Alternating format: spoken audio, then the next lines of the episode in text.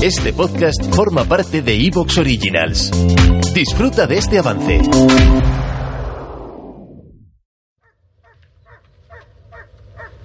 Buenas. Buenas nos las de Dios, señorito. Señorito, Azarías dice que usted le despidió, ya ve qué cosas, después de los años. Vamos a ver si nos entendemos. ¿Quién eres tú? ¿Quién te dio vela en este entierro? Excuse, el, hermano político de Azarías, el del pilón, donde la señora marquesa. Un mandado de Crespo, el guarda mayor, para que entienda. Ya. Pues el Azarías no miente, que es cierto que le despedí. Tú me dirás, un tipo que se orina las manos, yo no puedo comerme una pitorra que él haya desplumado. ¿Te das cuenta? Con las manos meadas. Eso es una cochinada. Y dime tú si no me pero las pitorras, ¿qué servicio me hace en el cortijo un carcamal como él que no, que no tiene nada aquí? Razón bien mirado no le falta, señorito, pero hágase cuenta. Mi cuñado echó los dientes aquí que para San Eutiquio 61 años, que se dice pronto. De chiquilín, como quien dice. Todo lo que quieras tú menos levantarme la voz. Solo faltaría que si a tu cuñado le aguante 61 años, lo que merezco es un premio. Oyes, qué buenos están los tiempos para coger de caridad a un, a una normal que se hace todo por los rincones. Y por si fuera poco se orina las manos antes de pelarme las pitorras. Una repugnancia. Eso es lo que es. Sí, me hago cargo, pero ya ve. Allí en la casa, dos piezas con tres muchachos. Ni rebullidos. Todo lo que quieras tú, pero el mío no es un asilo. Y para situaciones así está la familia, ¿no? Si usted lo dice. Hoy vamos a retraer otra vez, bueno, vamos a retomar de nuevo a Huntington. No porque me parezca alguien interesante a quien leer, sí que os recomiendo que los leáis, sino porque lo que dice, o gran parte de lo que cuenta en su libro El choque de civilizaciones, es una enorme referencia o una te permite hacerte una idea muy muy clara de el tipo de política y el tipo de pensamiento que domina las altas esferas de casi todos los países. Huntington es ampliamente seguido, ampliamente citado en casi todos los think tanks de derechas y en los liberales también, porque presenta una visión muy idealizada de lo que es el Occidente. Por Occidente entiende Europa, y la parte anglosajona, o sea, americanos, no sudamericanos, solamente los eh, norteamericanos y los británicos, lo que son las islas de los hijos de la pérfida Albión. Evidentemente, en el territorio europeo no considera a los asiáticos, por Asia no me refiero solo a chinos, laosianos, tailandeses, coreanos y esas nacionalidades, sino también a los eslavos. Todo lo que sea la parte oriental de Europa es Asia. Y una de las cosas curiosas que se plantea en el libro de, Huntington es que la visión que los europeos, o europeos como él, evidentemente, tienen de esa parte del mundo es cuanto menos curiosa.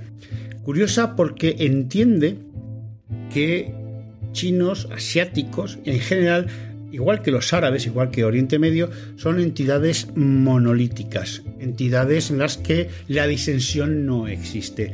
Y de hecho atribuye a Europa, al Occidente, la capacidad de la división, de la opinión, de la libertad de opinión y de la eh, refutación como si fuese algo normal. Mantiene que hay una especie de identidad y homogeneidad en todo lo que es Europa. Curiosamente, si sabéis algo de historia, si no sois liberales y sabéis algo de historia y esto os preocupa, sabréis que los sistemas políticos, lingüísticos, religiosos, culturales de los países de Europa pues se parecen como un huevo en la castaña. Por lo menos no sé qué podría tener de común el francés con el alemán, a pesar de ser dos idiomas indoeuropeos, ni sus culturas, ni sus sistemas políticos y, evidentemente, eso de eh, homogeneidad se la creerá él, porque desde la Edad Media nos hemos estado matando a hostias los unos con los otros eh, como un buen síntoma de muy buena vecindad. Atribuye Huntington a los europeos cosas tan bonitas como como ideas, eh, ideas occidentales, el individualismo, el liberalismo, el constitucionalismo, los derechos humanos, la igualdad, la libertad, el Estado de Derecho, la democracia, la libertad de mercado y agarraros con esta, la separación entre Iglesia y Estado. Nos lo atribuye a nosotros y sin embargo a los otros, porque aquí siempre hay que hablar del otro, todos los fascismos necesitan enemigos, estos no tienen estos derechos. Nunca Confucio jamás existió, Buda nunca le habló a los pájaros ni habló a los ciudadanos.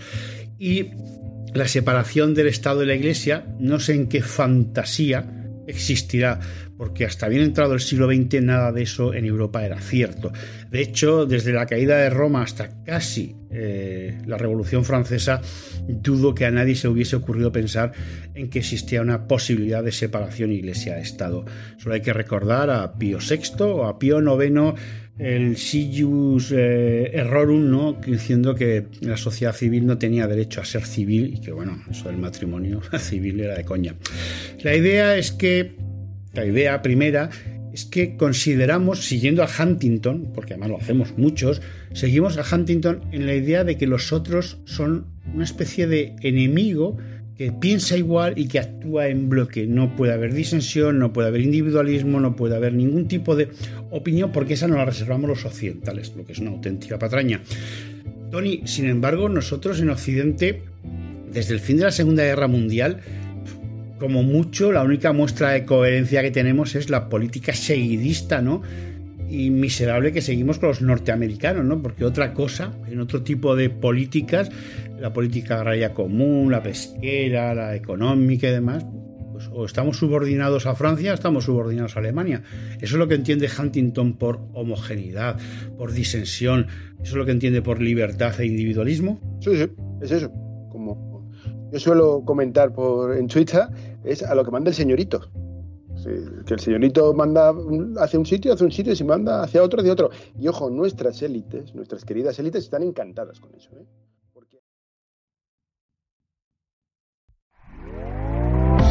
¿Te está gustando lo que escuchas? Este podcast forma parte de Evox Originals y puedes escucharlo completo y gratis desde la aplicación de Evox. Instálala desde tu store y suscríbete a él para no perderte ningún episodio.